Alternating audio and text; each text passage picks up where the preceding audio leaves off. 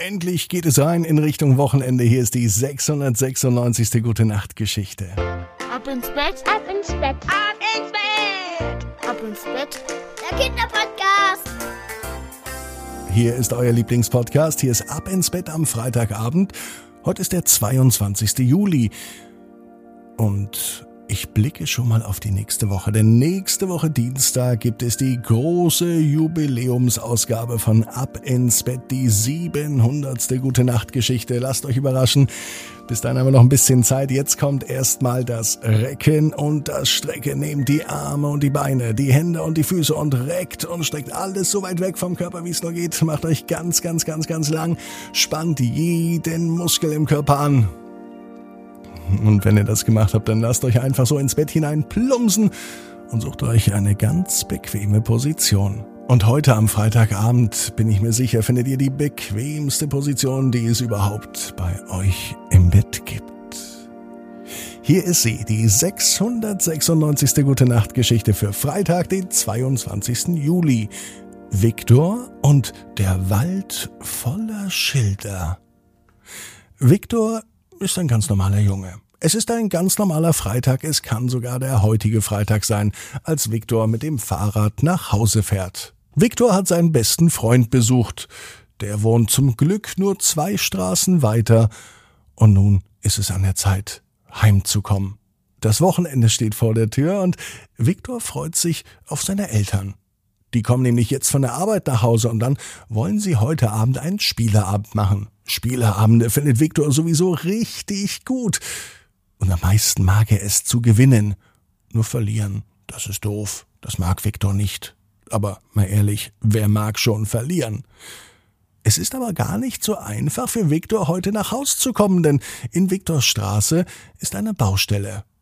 Am Ende der Straße wird nämlich ein neues Haus gebaut und die Straße ist gesperrt und vor der Baustelle stehen ganz viele Verkehrsschilder. Viktor ist ja mit dem Fahrrad unterwegs und als Fahrradfahrer ist es auch wichtig, dass man weiß, was Verkehrsschilder heißen. Am Ende darf er gar nicht langfahren, weil es vielleicht eine Straßensperrung gibt. Oder weil die Straße eine Einbahnstraße ist. Na, das wäre fatal für Viktor. Das möchte man sich gar nicht vorstellen, deswegen schiebt Viktor sein Fahrrad lieber und er bleibt auf dem Gehweg. Das macht er immer so, wenn ansonsten zu viele Autos auf der Straße sind oder wenn er nicht genau weiß, was richtig ist, dann steigt er ab und er schiebt sein Fahrrad. Am Abend, als der Spieleabend beginnt, erzählt Viktor von seiner Fahrradfahrt und von der Baustelle und von diesen vielen Schildern. Viktors Papa, der hat auch gesagt, das ist ja ein richtiger Schilderwald. Dort stehen so viele Verkehrsschilder, man weiß ja gar nicht, worauf man achten soll. Ein Schilderwald. Sowas hat Viktor ja noch nie gehört. Viktor kennt ein Verkehrsschild. Viktor kennt auch einen Wald, aber das beides zusammen, das ist ihm neu. Das kennt er nicht. Abends im Bett stellt er sich vor, wie die ganzen Verkehrsschilder in einem Wald hängen. An jedem Baum hängt ein Schild und die Verkehrsschilder haben dort auch eine Aufgabe, überlegt sich Viktor. Ein Reh zum Beispiel muss dann an einem Stoppschild einfach anhalten und darf nicht weiterrennen.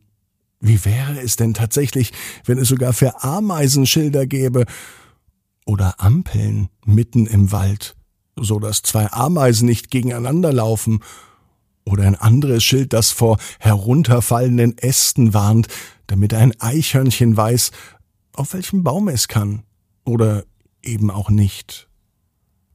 Dann fällt Viktor aber auf, dass es in der Natur gar keine Verkehrsschilder braucht. Ameisen finden sich sehr gut zurecht, die brauchen keine Ampel. Ein Stoppschild für ein Reh ist auch etwas übertrieben, denn ein Reh weiß schon, wo es hinrennen kann und wo nicht, und Eichhörnchen merken sehr gut, ob sie auf einem Baum klettern oder nicht. Bei uns Menschen scheint es anders zu sein. Regeln im Straßenverkehr führen dazu, dass weniger Unfälle passieren und damit alles geordnet abläuft. Jetzt hat Viktor eine Idee. Er möchte endlich wissen, was diese ganzen Verkehrsschilder heißen.